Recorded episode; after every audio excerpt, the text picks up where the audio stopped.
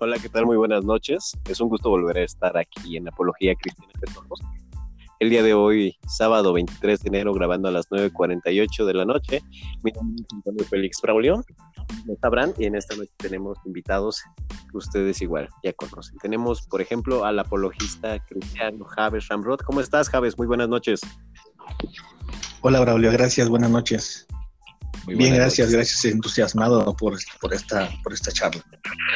Bueno, también tenemos al apologista Kim Hua Fong, que igual nos hace el gusto de estar en la llamada. Kim, ¿cómo estás? Hola, Braulio, buenas noches. Aquí contento de, estar con ustedes. Claro, gracias este, por la oportunidad. Y pues hoy tenemos a alguien del público que se llama Eric Ruiz García. Eric, ¿cómo estás?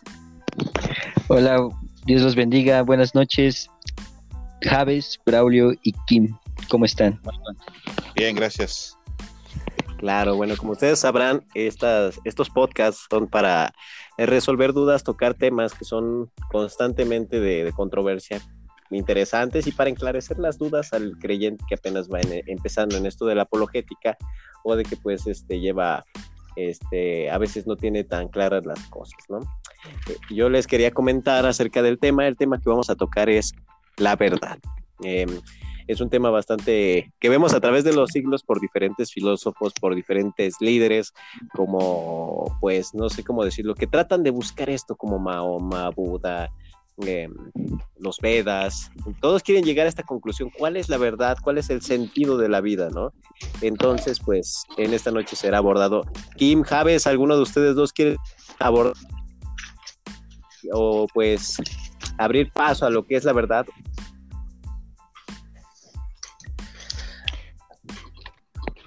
Más cabezas. Bueno, el, el, tema de la verdad sí es este muy, muy complicado porque hay diferentes puntos de vista eh, o concepciones de qué, qué, es la verdad. ¿no? Se puede abordar desde el tema sociológico, este, filosófico, científico. Entonces, pero eh, la verdad, la definición de verdad eh, la, desarrolló Aristóteles y él dijo que la verdad es en tanto con la realidad.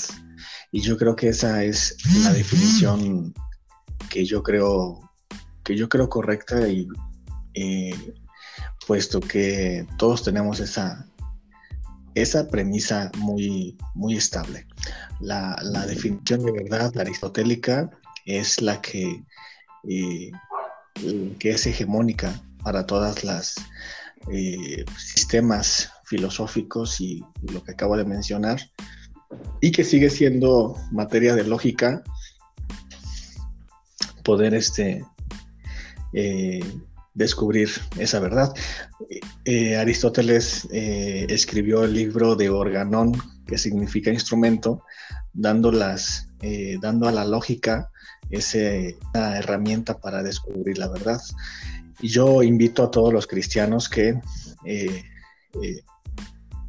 el, estudio de la lógica, porque nos permite pues una claridad en el pensamiento, para poder descubrir la verdad, independientemente de qué verdad estemos buscando.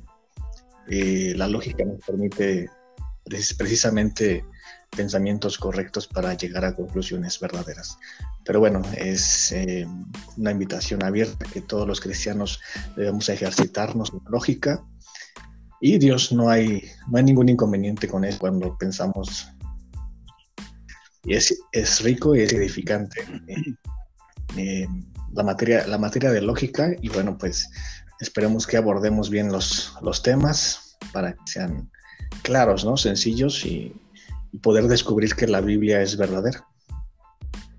Claro. Em, ¿Tú, quién quieres comentar algo antes de iniciar? Bueno, este, si pudiéramos dar una definición funcional de lo que es la verdad, eh, a mí me gustaría citar a, a Josh McDowell, en su libro Nueva Evidencia que demanda un veredicto, él dice esto con respecto a la verdad. Él dice que verdad es lo que corresponde a su referente, a lo que se refiere. Verdad metafísica es la que corresponde con la realidad o refleja la realidad, lo que realmente es. Por correspondencia, queremos decir, dice él, acuerdo con algo. En este caso, un pensamiento o una declaración acerca de la, realidad está de acuerdo con la realidad. Y por realidad se quiere decir lo que es o lo que existe. Y él continúa diciendo, la correspondencia describe una situación en la que hay un hecho y hay una creencia acerca de ese hecho. Correspondencia significa que la creencia es verdad cuando refleja perfectamente el hecho. Por otra parte, continúa, subjetivismo es cuando la verdad es determinada internamente por el sujeto o la persona. Entonces es una, este, es una definición que nos es útil. De hecho, Javes ya, ya, este, ya abordó eh, eh, de entrada, eh, citando a Aristóteles, diciendo de precisamente esto, que la verdad es todo aquello que se corresponde con la realidad. Y la verdad pues se utiliza en distintos contextos de nuestra realidad, ¿no? Cuando hablas en términos de ciencia, o cuando hablas en términos de filosofía, o cuando hablas en términos de teología, ¿no? Sin embargo, este, la verdad en ningún momento tiene que contradecir uh, lo que lo que es la lo que es la realidad en sí, lo que nosotros podemos ver. Entonces yo creo que esta es una este, definición práctica y que nos puede ayudar a, a entrar en el tema del que vamos a platicar. Claro, ahorita que estábamos este, eh, tocando ciertos puntos como lo podríamos ver, estábamos viendo de que la verdad se puede enfatizar en varios factores, en varias situaciones de nuestra vida cotidiana, ¿no? En el aspecto científico, en el aspecto filosófico, ¿no? Yo quería dar una premisa abriendo paso con unos versículos. Eh, ustedes lo tienen en casa para todos los que nos escuchan cuando dice Jesús. Y bueno, dice entonces Pilato volvió a entrar al pretorio y llamó a Jesús y le dijo, ¿eres tú rey de los judíos? Jesús le respondió, ¿dices tú esto por ti mismo o te lo han dicho otros de mí? Pilato le respondió, ¿soy acaso judío? Tu nación y los principales sacerdotes te han entregado a mí. ¿Qué has hecho? Respondiendo Jesús diciendo, mi reino no es de este mundo. Si mi reino fuera de este mundo, mis servidores pelearían para que yo no fuera entregado a los judíos. Pero mi reino no es de aquí. Entonces Pilato le, dijo, ¿luego eres tú rey? Respondió Jesús, tú dices que yo soy rey. Yo para esto he nacido y para esto he venido al mundo, para dar testimonio a la verdad. Después comenta, todo aquel que es de la verdad, oye Y entonces Pilato le hace una pregunta bastante interesante a Jesús. Le pregunta, ¿qué es la verdad? Y cuando hubo dicho esto, salió otra vez a los judíos y les dijo, yo no hallo en él ningún delito. Aquí vemos una verdad que, pues, una pregunta que es bastante interesante, ¿no? Yo creo que cuando Jesús se enfrenta ante Pilatos vemos un movimiento igual de, en ese contexto, de ideas filosóficas que pues eran bastante fuertes, ¿no? Pero aquí Jesús le dice, que, bueno, Pilatos le dice a Jesús, ¿qué es la verdad? Enfatizándola en este aspecto. ¿Ustedes qué, a qué creen que se enfatizaba a Jesús?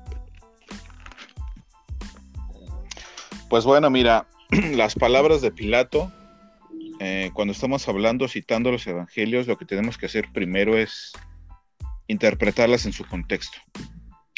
A, Jesús lo, lo llevan los, las autoridades religiosas de su tiempo y lo acusan de ser un blasfemo. Y en el juicio también eh, le, le, dicen a Pilato que él se declara rey de los judíos, por lo, cuanto, por lo tanto también es un sedicioso una amenaza para Roma. Ah, cuando Jesús habla esta cita acerca de la verdad, en el contexto más amplio, podemos considerar su persona y su misión. Todo lo que Jesús habló durante su ministerio terrenal está eh, estrechamente relacionado con la declaración que le hace Pilato cuando dice que él vino a este mundo para dar testimonio acerca de la verdad. Y Pilato pregunta, qué es la verdad. Claro. Entonces dice, hay que interpretar, hay que interpretar en contexto. Tiene que, tienes que referirte necesariamente, pienso yo, a, la persona de Jesucristo y también a su misión. Eh, dice la, la, Biblia que de tal manera amó Dios al mundo que ha dado a su Hijo unigénito para que no, para que todo aquel que cree en él no se pierda, mas tenga vida eterna. Entonces, esa declaración del mismo Jesús la podemos relacionar con, con lo que le dijo eh, a Pilatos durante su juicio, ¿no?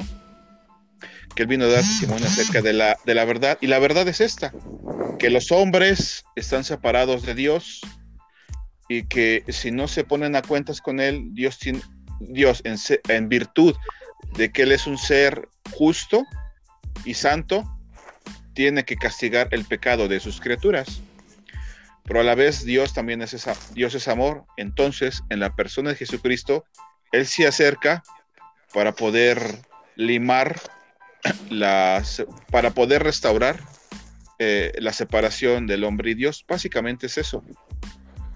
Ahora, nosotros, nosotros sabemos que la fe cristiana que está fundada en las enseñanzas y en, las y en la persona de Jesucristo es un marco que nos permite interpretar toda nuestra realidad. Entonces va más allá de un, de un credo. El cristianismo es, el, es un sistema de creencias basadas en una persona real y viva que nos permite justificar toda nuestra realidad, eh, interpretarla y justificarla. Es lo que nosotros llamamos cosmovisión. Jesús, eh, las enseñanzas y la persona de Jesús responde el por qué, ah, el por qué estoy aquí, eh, hacia dónde voy eh, y la razón de mi existencia, básicamente. Entonces, no sé si esta, esta reflexión pueda contestar básicamente la pregunta.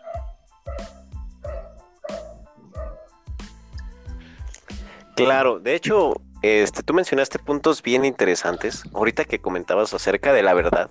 La verdad establecida por Dios era de que, pues, si no nos poníamos a cuentas con Él, ya nos mandaba el medio. Jesús es el, es el medio por el cual nosotros llegamos a la verdad, que es Dios, ¿no?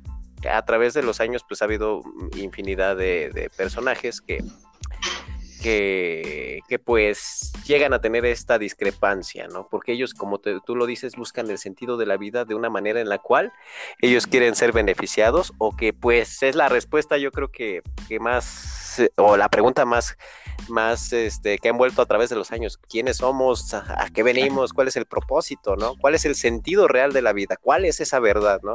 Porque podemos ver que en un contexto natural la verdad es simplemente la afirmación de hechos que, que, que se constatan a raíz de la evidencia, ¿no? A raíz de la lógica. E incluso, pues, este, no sé si quieres comentar algo, Javes. No, la, definición de eh, bíblica en su contexto, como dice King, es muy, muy, muy acertada.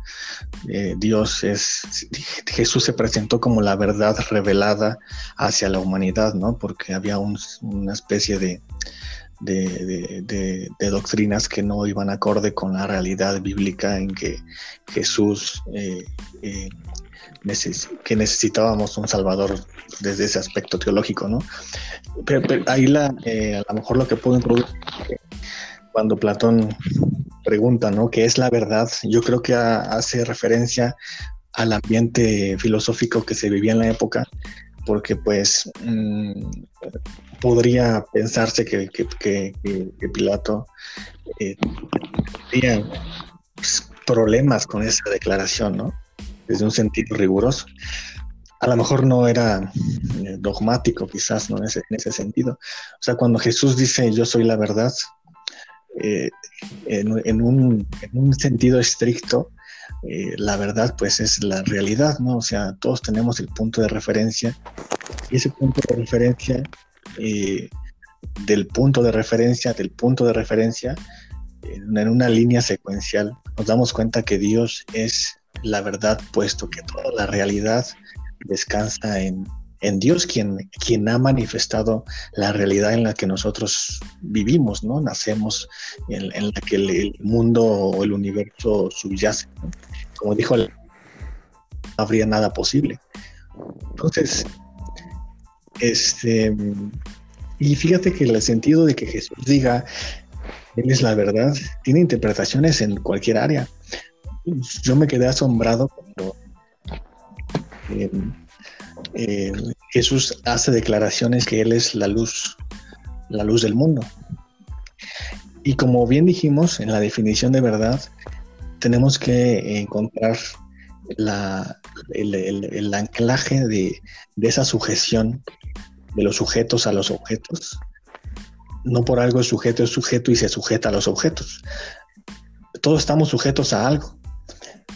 Eh, pero cuando Jesús hace la declaración de que es la luz, mm, desde la ciencia, eh, este, este científico James Clerk Maxwell eh, introdujo a la velocidad de la luz como una constante. Eh, en las ecuaciones de Maxwell eh, se, introdujo la velocidad de la luz como un referente.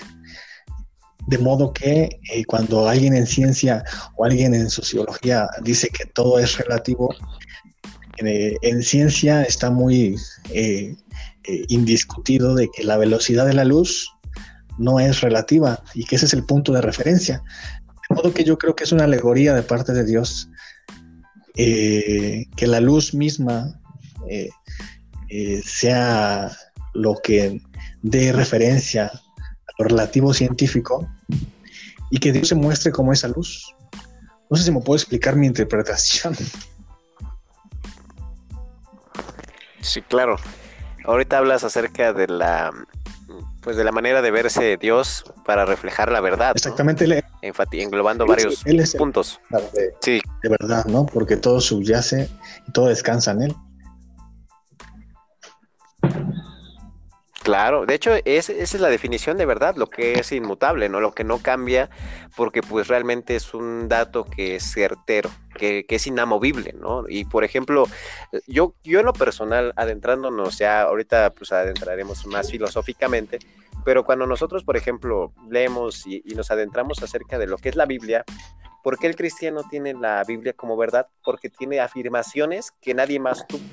Por ejemplo, yo se los voy a leer este Em, cuando nosotros leemos Apocalipsis 21, 21, 22, 13 dice, yo soy el alfa y el omega y el principio y el fin, el primero y el último. Que, o sea, son afirmaciones de la existencia, preexistencia y de la eternidad de Dios y de que es inmutable y de que siempre ha existido. Entonces es por eso que cuando nosotros leemos, porque creemos que la Biblia tiene la verdad, porque en ella se expresa la eternidad de Dios, ¿no? O no sé si a esto era lo que te querías referir. Por supuesto, tiene, tienes, tienes, este, la misma secuencia de, de la idea que quise transmitir.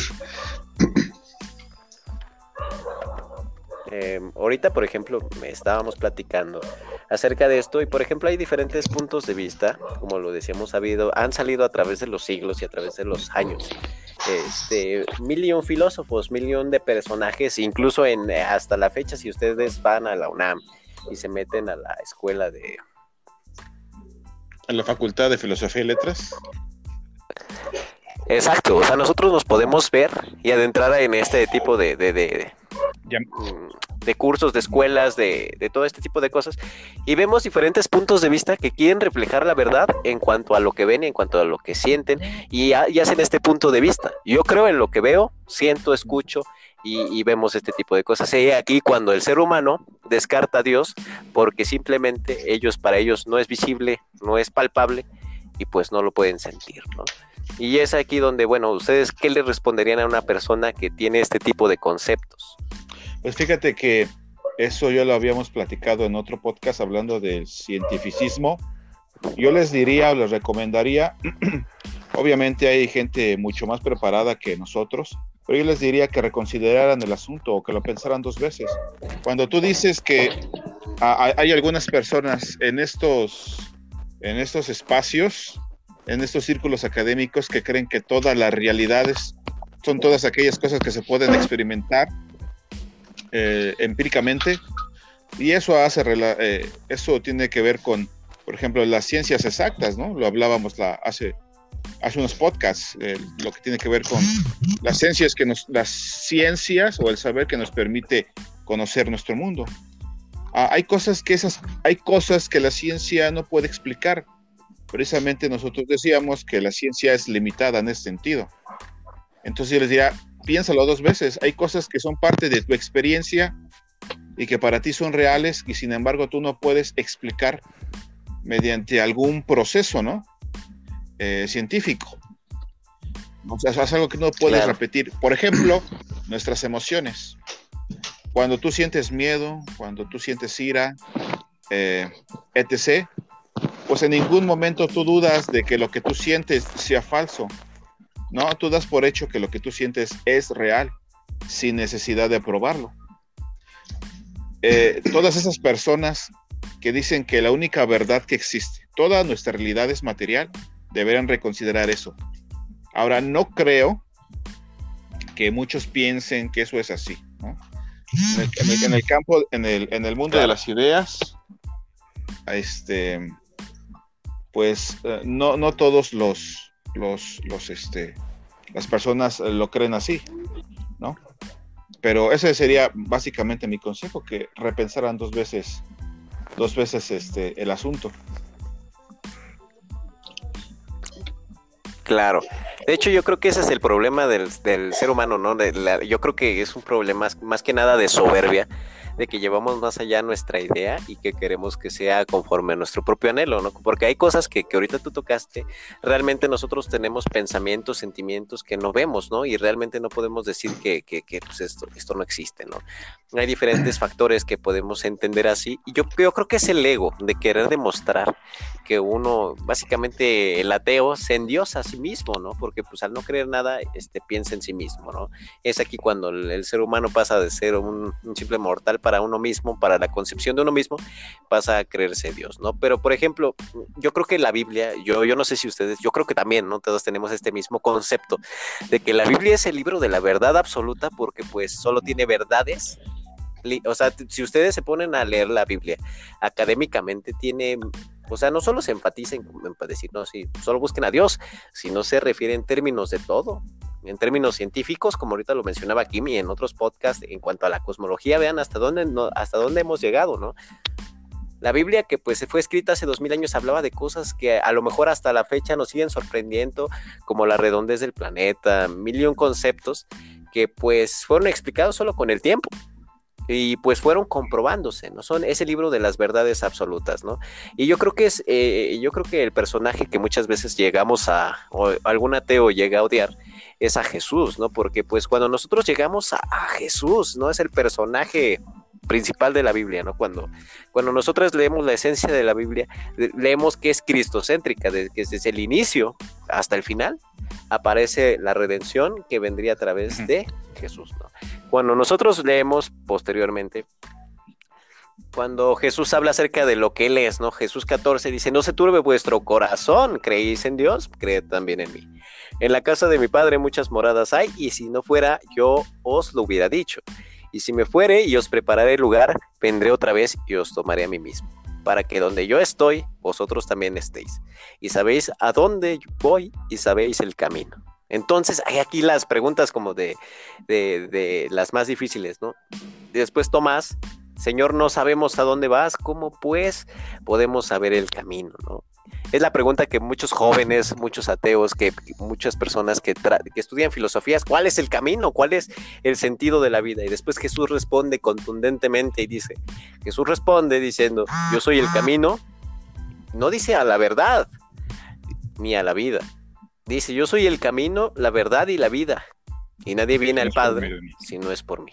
Si me conocieseis, también a mi Padre conoceráis y desde ahora conocéis y la habéis visto, ¿no? O sea, cuando Jesús empieza a hacer estas afirmaciones, sí. Si ustedes se ponen a estudiar otro tipo de em, cuando vemos otro tipo de, personajes que, hacen a este tipo de ascensiones como, no sé, mm, Buda, los Vedas, este, cualquier filósofo que, nosotros buscáramos el sentido, no sé, incluso René Descartes cuando dice primero pienso y después existo, ¿qué es la, literalidad? ¿no? Ninguno pudo dar la conclusión de que era la verdad, ¿no? Entonces es aquí cuando llega Jesús y dice, yo soy la verdad. Así es. Yo soy la vida y el sentido de la vida no, no, no viene al caso si no estás... Y fíjate que es precisamente por eso que estás mencionando que Jesús se ha vuelto el enemigo número uno del mundo. Eh, en el, desde el libro de Génesis hasta el libro de, de revelación, nosotros podemos encontrar a Jesús, ¿no? Y es curioso que ah, este personaje se, se haya convertido en es el enemigo número uno del mundo. Algunos, quizás los que nos están oyendo, creerán que es una, eh, que es una exageración, pero la verdad es que no es así.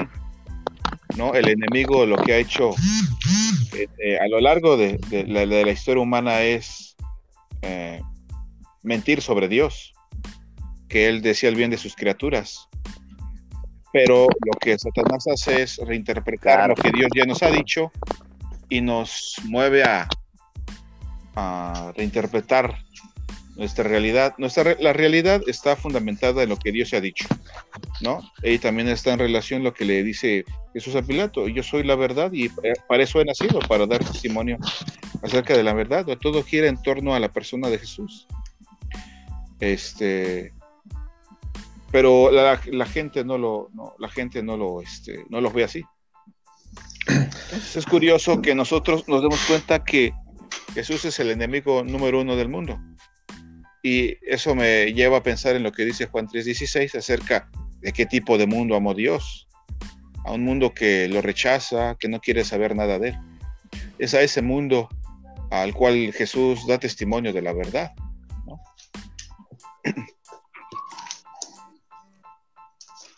Claro. De hecho, es que yo creo que por eso a veces hay tanto odio tanto rencor hacia el, hacia el personaje, porque pues realmente no entendí, yo creo que cuando nosotros leemos en contexto lo que es la Biblia, entendemos la naturaleza de Dios y al fin que tú querías, ahorita que tú tocaste, a qué mundo amó Dios, ¿no? a qué sector no se enfatiza y pues la mayoría pues, no, no, no logra entenderlo, pero lo que tienes que hacer es estudiar el personaje y estudiar de principio a fin para que nosotros podamos entender ese amor, y, a qué amor nos quería este, conducir Jesús, ¿no? Entonces es ahí cuando empieza a cobrar sentido, pero pues la gente, ah, como, no, no, no sé si me explico, hay gente que más que querer escuchar la verdad contundente, quiere escuchar lo que a él le llena. o lo que más... Que, yo creo que entonces hay quien... Aquí sí, continúa. Eh, en lo que acabas de mencionar, Braulio, eh, mucha gente piensa que la verdad es subjetiva, como tú dices. O sea, lo que a mí me hace sentir bien, eso es la verdad y eso está de moda en el posmodernismo. Pero yo creo que esto tiene serios, serios problemas porque si la verdad es lo que me hace sentir bien, eh, realmente eh, te vuelven un, problema en muchos factores. La verdad no puede descansar en el sujeto. No puede descansar y no, no descansa en el sujeto.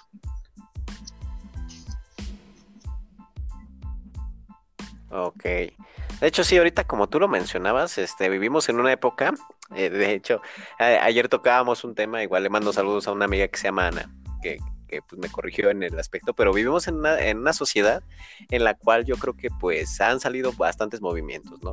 Que pues a lo mejor que el fin de alguna manera podría ser bueno, pero lo sacan de contexto y es aquí cuando se pierde la razón, ¿no? Y entonces empezamos a pelear con nosotros mismos y una muralla que pues yo, yo lo leía hace ratito y hace años lo había, lo había medio que tocado el tema.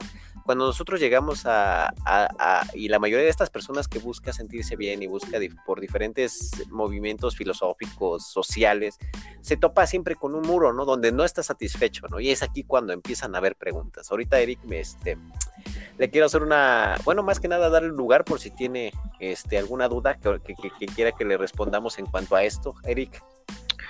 Claro, hermano Braulio, en este caso, eh, escuchándolos y que sí hay bastantes ah, personas, en este caso lo vemos como la ciencia, ahorita eh, en esta época, que pues siempre quiere encontrar la verdad en todo, ¿no? O sea, aunque no lo encuentren, es lo primero que, tratan de buscar y hasta que no lo logren, pues me imagino que no lo dejarán. Ah, bueno, en este caso, si bien mencionado, hay muchos versículos en donde se menciona que pues Dios, Yeshua, es, es la verdad. Eh, pero ¿qué, ¿cuál sería entonces el sentido de la vida? Pues eh, eh, tiene eso, lo puedes responder en la voluntad que, que tuvo Dios de crear al ser humano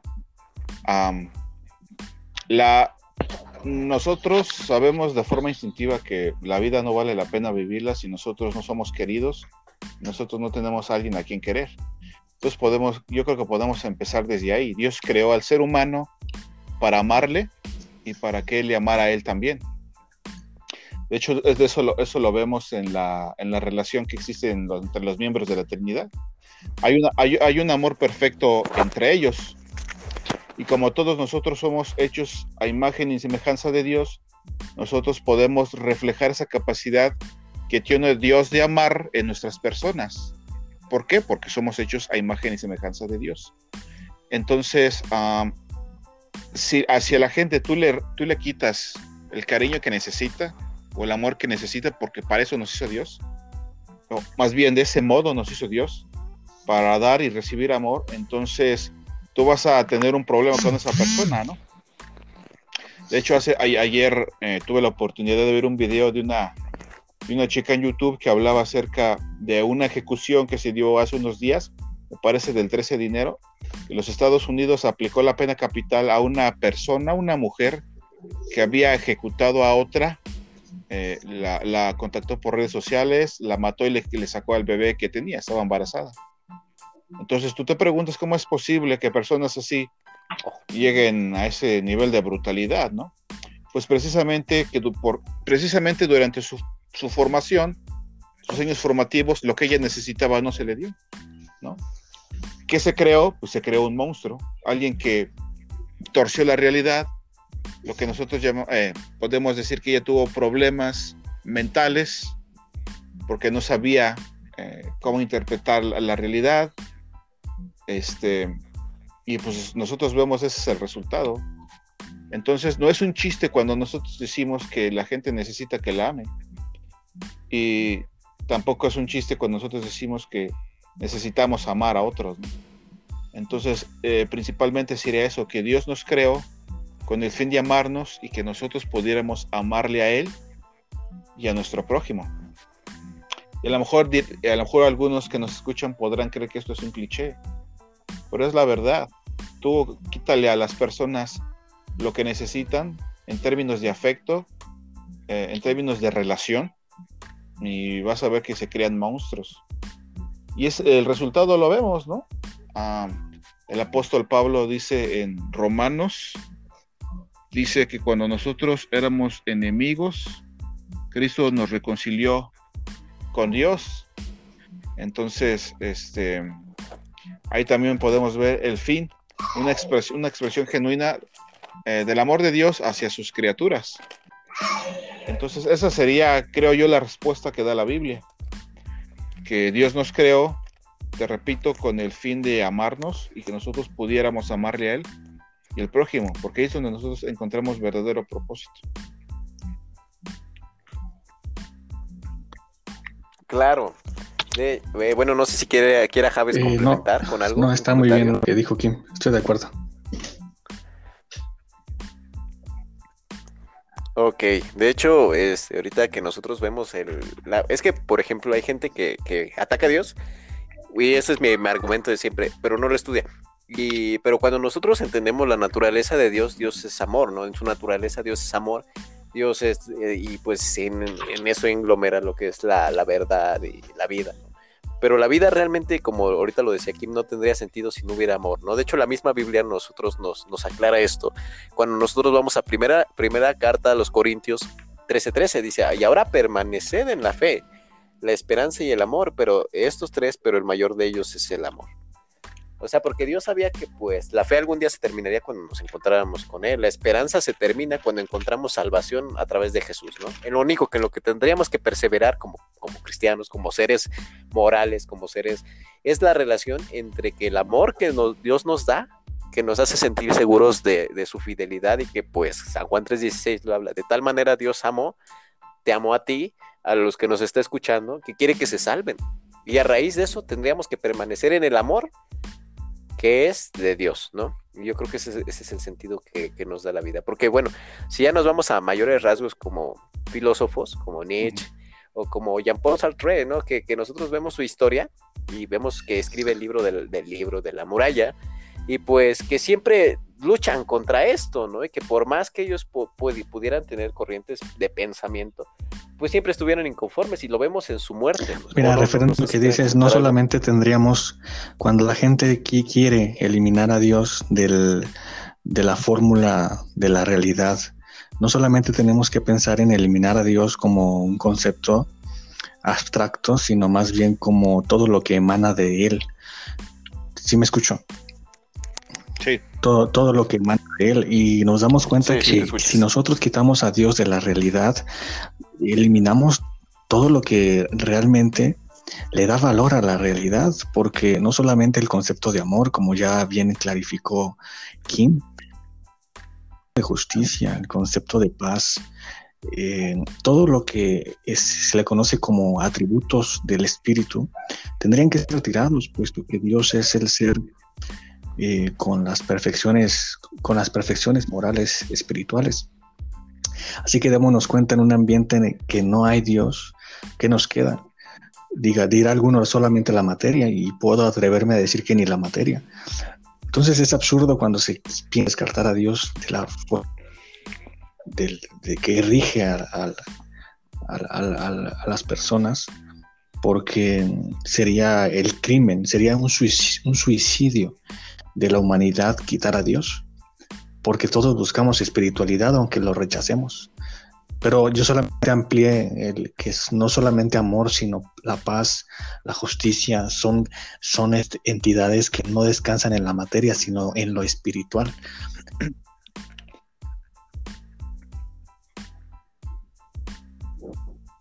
Claro.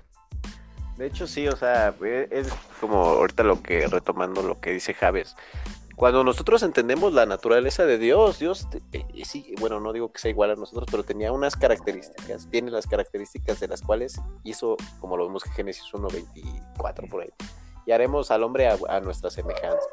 Eh, vemos que en Génesis también vemos que Dios se deprime, Dios tiene sentimientos, que Dios iba armando cada una de las cosas que pues como uno, uno tiene, ¿no?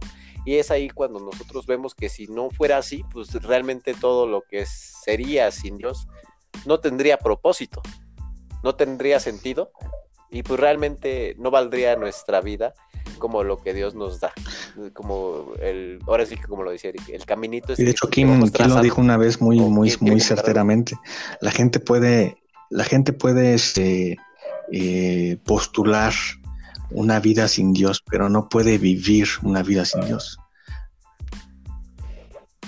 Así es, o sea, nosotros seguimos siendo imagen de Dios, incluso aquellas personas que rechazan o que afirman que Dios no existe, ellos siguen siendo imagen de Dios, siguen siendo personas, siguen siendo personas morales, son, son personas que no dejan de pagar sus impuestos. Si son padres, son personas que trabajan para proveerle a sus hijos y a sus familias. Eh, son buenos ciudadanos, eh, pagan impuestos. Bueno, ya lo dije, pero siguen haciendo muchos impuestos muchos impuestos. y, siguen haciendo cosas que los creyentes también hacen. Y para nosotros no es una sorpresa, porque como te decía, ellos siguen siendo, este, ellos siguen siendo imagen de Dios. Entonces, eso es lo que nosotros esperaríamos de ellos, a pesar de las afirmaciones que hacen de que Dios no existe. Y hay una, hay una, hay una, hay una discusión entre el materialismo y el idealismo, en el que sostiene que, bueno, que todas las entidades o elementos que son espirituales, como las emociones, como la, la paz, etcétera, descansan en la materia, pero, pero, o, o es al revés. Hay una discusión en filosofía en ese sentido, ¿no? Entre, entre esas dos posturas, pero eh, mucho lo que hace la ciencia es descubrir el proceso físico-químico en el que una en el que hay elevación de la espiritualidad. No es lo mismo decir que eh, la persona está feliz porque la glándula tal, etcétera, produjo tales hormonas, a decir que la persona está feliz y eso hizo que produjera esto. Entonces, hay una cuestión ahí que se podría limar cuando se comprende bien el alcance de cada disciplina. La ciencia estudia la materia y las funciones de su materia cómo, funciona en determinados procesos. Sin embargo, hay que distinguir la, la espiritualidad diferente de la materia. Y eso es algo que mucho, a muchos cientificistas no les agrada. Y es, así es. No sé, adelante. Claro. Ah, no, nada más, este. Sí, claro, continúa. Eh, reflexionando un poquito de lo que ya decía Javes. Ah, hay, un, hay un conocido apologeta y que ya falleció, el padre Manuel Carreira. Él fue astrofísico, trabajó en la NASA. Bueno, era un hombre de ciencia y a la vez él era un hombre de fe. Y precisamente en una discusión que si tú entras a YouTube y lo buscas, la puedes encontrar.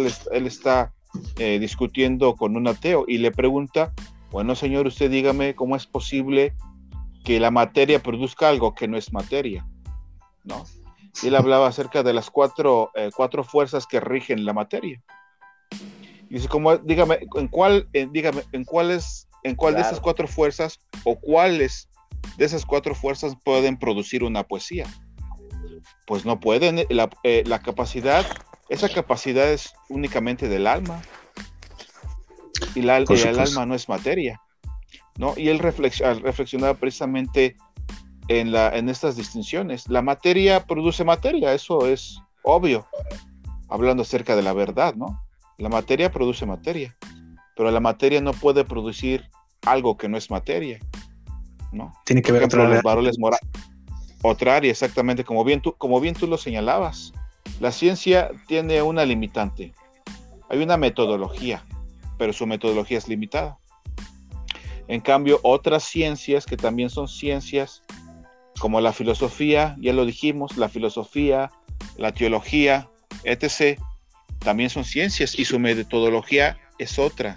Explican otra, explican parte de nuestra realidad. Y las ciencias empíricas otra. ¿no? Entonces nosotros podemos afirmar eh, o refutar eso de que decir que eh, la materia es lo único que existe. Exactamente. Y que ambas tienen, tienen, tienen, tienen valoración, ambas tienen valor, ¿no? El problema ah, es cuando piensas que solamente es, es una y es del cientificismo, ¿no? Que es lo que hemos venido atacando, yo creo que diariamente en cada podcast. Pero ese, es el, problema, es que realmente la popularidad hoy dice que la ciencia es el, único método eh, válido, ¿no? Con validez. Entonces, no nos sorprendamos, pues, pues regular, ¿no? Tratar de, demostrar que, que, lo que pretendemos decir es que no existe la realidad espiritual y esa, es este, también debe ser valorada. Así es, porque es algo que nosotros damos por sentado todos los días y ni siquiera nos cuestionamos del asunto, ¿no? Por supuesto, entonces yo creo que eh, a mí me agrada este ejemplo que, que yo puse Simplemente eliminar a Dios como concepto es fácil, pero eliminar a Dios y las cosas abstractas de Él en cuanto a su espiritualidad, justicia, amor, paz, eh, gozo, etcétera, todo lo que proviene del Espíritu, pues, ¿cómo estaría el hombre? Es un suicidio, suicidio fatal hacia la humanidad. Pues sí, es, es sí, sí, sí, no, no, nada más. Claro, Nada más es decir que todo esto destruye. Continúa, Kim, continúa. Es que tú tiras abajo la dignidad de los seres humanos. Por ejemplo, hace poquito tuve la oportunidad de ver la película de la lista de Schindler. Y precisamente ese, es el resultado de un régimen ateo. Claro. Muchos decían, eh, Hitler era católico. Bueno, él decía una cosa, pero lo que hacía contradice lo que él decía creer, ¿no? el creer que los judíos eran eh, la peste, porque así se refería a él, a ellos, que eran de poco valor y que no se les podía considerar personas.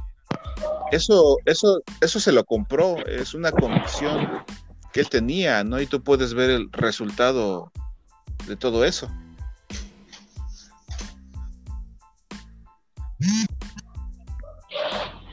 Claro, de hecho ahorita le quería dar lugar a, este, porque hay diferentes corrientes de, pensamiento. Permítanme un segundo.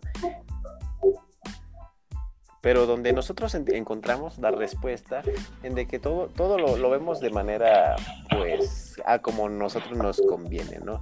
Pero ahorita yo le quiero dar, a, dar lugar a Eric, pero antes de eso les voy a, les voy a, dar, les voy a lanzar una pregunta, después que Eric haga la suya, porque después de esta, pues yo creo que nos vamos a aventar hasta el final del, del programa, para darles lugar a Eric, este, para que también la piensen. La verdad es relativa y bueno, ya con esto le doy lugar a Eric que haga su pregunta para que ya después nos explayemos con esto. Eric, ¿cuál es tu, pregunta?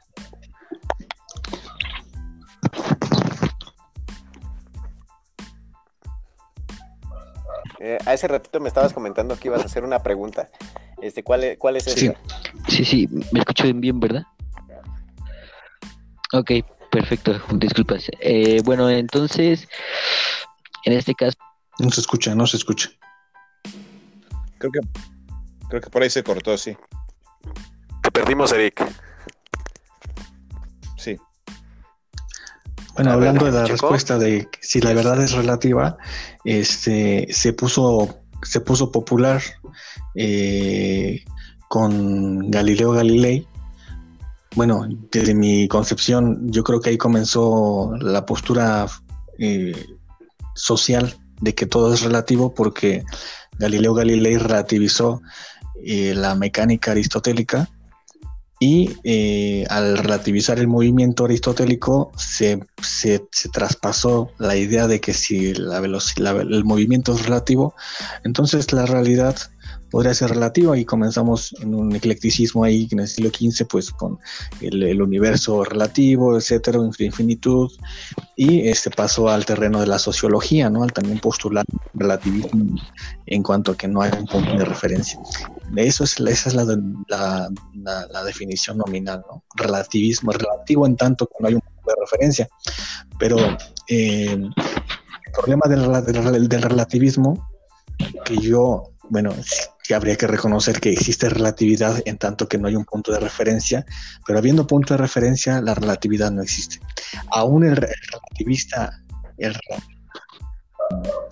eh, más intenso, no, encuentro la palabra, pero el relativista eh, militante se relativiza a sí mismo.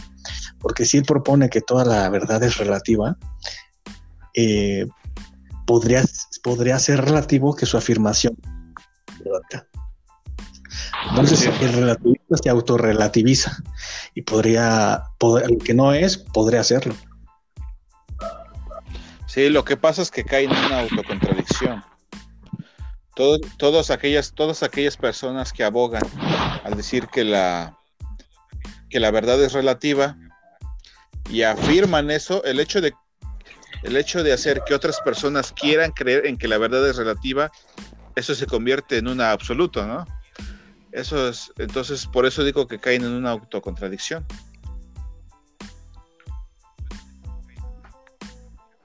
Claro. Bueno, de hecho es que sí, es, es hasta, por lógica, ¿no? Si nosotros analizamos lo que es, este, me pregunta, la verdad es relativa, pero sin punto de partida, pues, realmente, ¿no? Entonces, este, realmente pues hay, hay muchas complicaciones. Ahorita, eh, bueno, no sé si ya esté Eric. Eric, ¿estás? Sí. ¿Me logran escuchar bien? ¿Ahora sí? Perfecto. A ver, suelta tu pregunta. Sí, ese, bueno, ya aclarando estos puntos, entonces me entra una curiosidad saber, miren, eh, y bueno, ya me explicó Kim, con, la confirmación de, de Javes, eh, pues Dios en todos sentidos es amor, ¿no? Y verdad. Pero entonces, ¿por qué?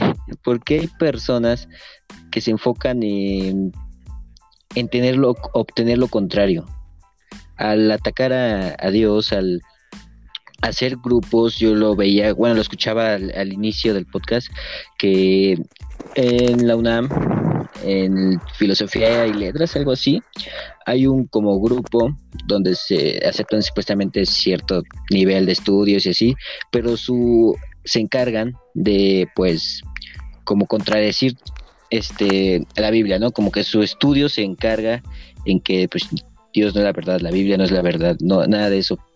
Entonces, ¿qué por qué por qué lo hacen? O sea, yo pienso así, ¿no? Lo hacen para lastimarse o Yo creo ¿Qué pasaría? ¿O ¿Por qué tendrán esa Yo creo en lo personal eso que eso a raíz o de raíz podría ser que esté haciendo alusión a lo que se conoce como pragmatismo o una filosofía de, de la moral utilitaria.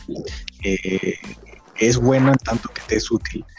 Eh, de- que, corres, que el valor se le, se le da de acuerdo a que te, beneficia, te beneficia, eso es el pragmatismo. Entonces, yo considero que, que la, que la que, el, pragmatismo está fundado en la sociedad de hoy. La gente no reconoce que algo es bueno por su, por su área, sino, si- sino simplemente si eso te lleva una necesidad de propia, ¿no? Satisfacción propia.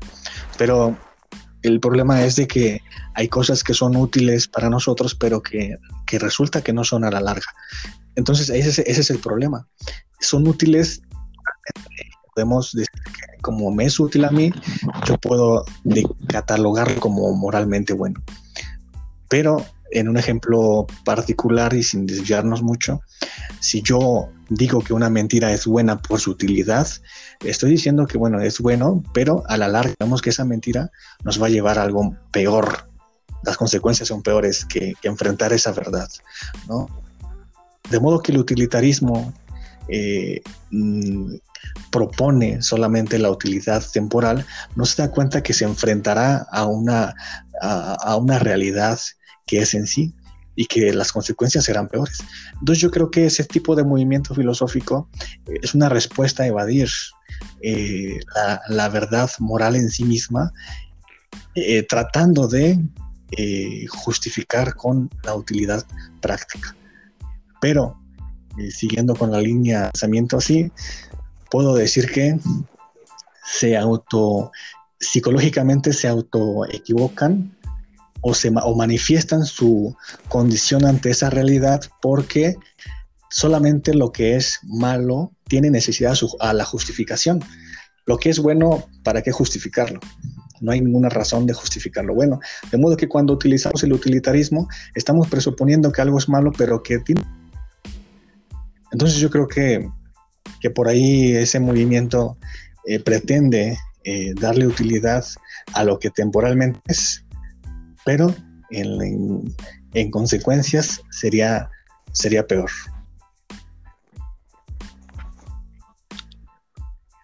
O sea, no sé de lo que estaba diciendo Javes, Claro. no sé si ahí aplique el famoso dicho de que el fin justifica los medios. Sí. ¿no? Porque en lo que es el utilitarismo es, eh, ah, el pragmatismo es a la larga pues violentar la dignidad de sus miembros, de los miembros de una sociedad. Porque si algo es bueno para unos, es evidente que eso es bueno para ciertas personas o ciertos grupos, pero implica necesariamente que para otros es malo, ¿no? Entonces, este equilibrio pues obviamente no da. Eh, otra cosa que también quería comentar, ah, es, es que en estos grupos ah, eh, realmente no se argumenta de forma razonable, de forma razonable contra la Biblia. Lo único que encuentra son burlas, ataques, pero no son, no son argumentos. Las burlas no es un argumento. Si tú quisieras argumentar ah, contra algo, pues tienes que respetar las, las leyes de la lógica, ¿no? Tienes que ser este, consistente con tu contraargumentación. Y otra cosa es que la mayoría de las personas que hacen una crítica, entre comillas, de la Biblia, pues la mayoría no la conocen. Entonces son prejuiciosos e ignorantes. Porque ¿cómo es posible que tú puedas discutir sobre un tema que ignoras? No puedes hacerlo, no puedes hacerlo. Entonces creo que lo más sensato sería guardar silencio, eh, buscar la evidencia y hacer una evaluación, ¿no?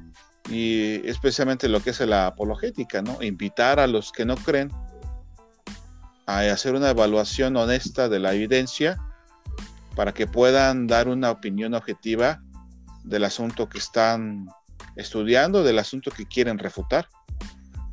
Claro, y ya si me dejas finalizar con este comentario, eh, si definimos en al inicio del podcast que la verdad es en tanto con la realidad, les invito a buscar desde Génesis hasta Apocalipsis que todas las historias eh, eh, y todo lo que está expresado tiene una referencia en la realidad. Tiene una referencia en la realidad desde cualquier disciplina que tú lo veas. Entonces eso lo convierte a que la Biblia es verdadera y no porque nosotros seamos dogmáticos, sino porque va acorde con realidades de cualquier disciplina que nosotros podamos buscar. histórica, geográfica, histórica, geográfica, física, este, psicológica, etcétera, sociológica.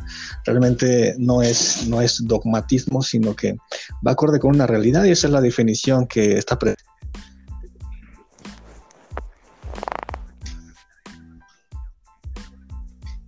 No, creo que ya Javes lo.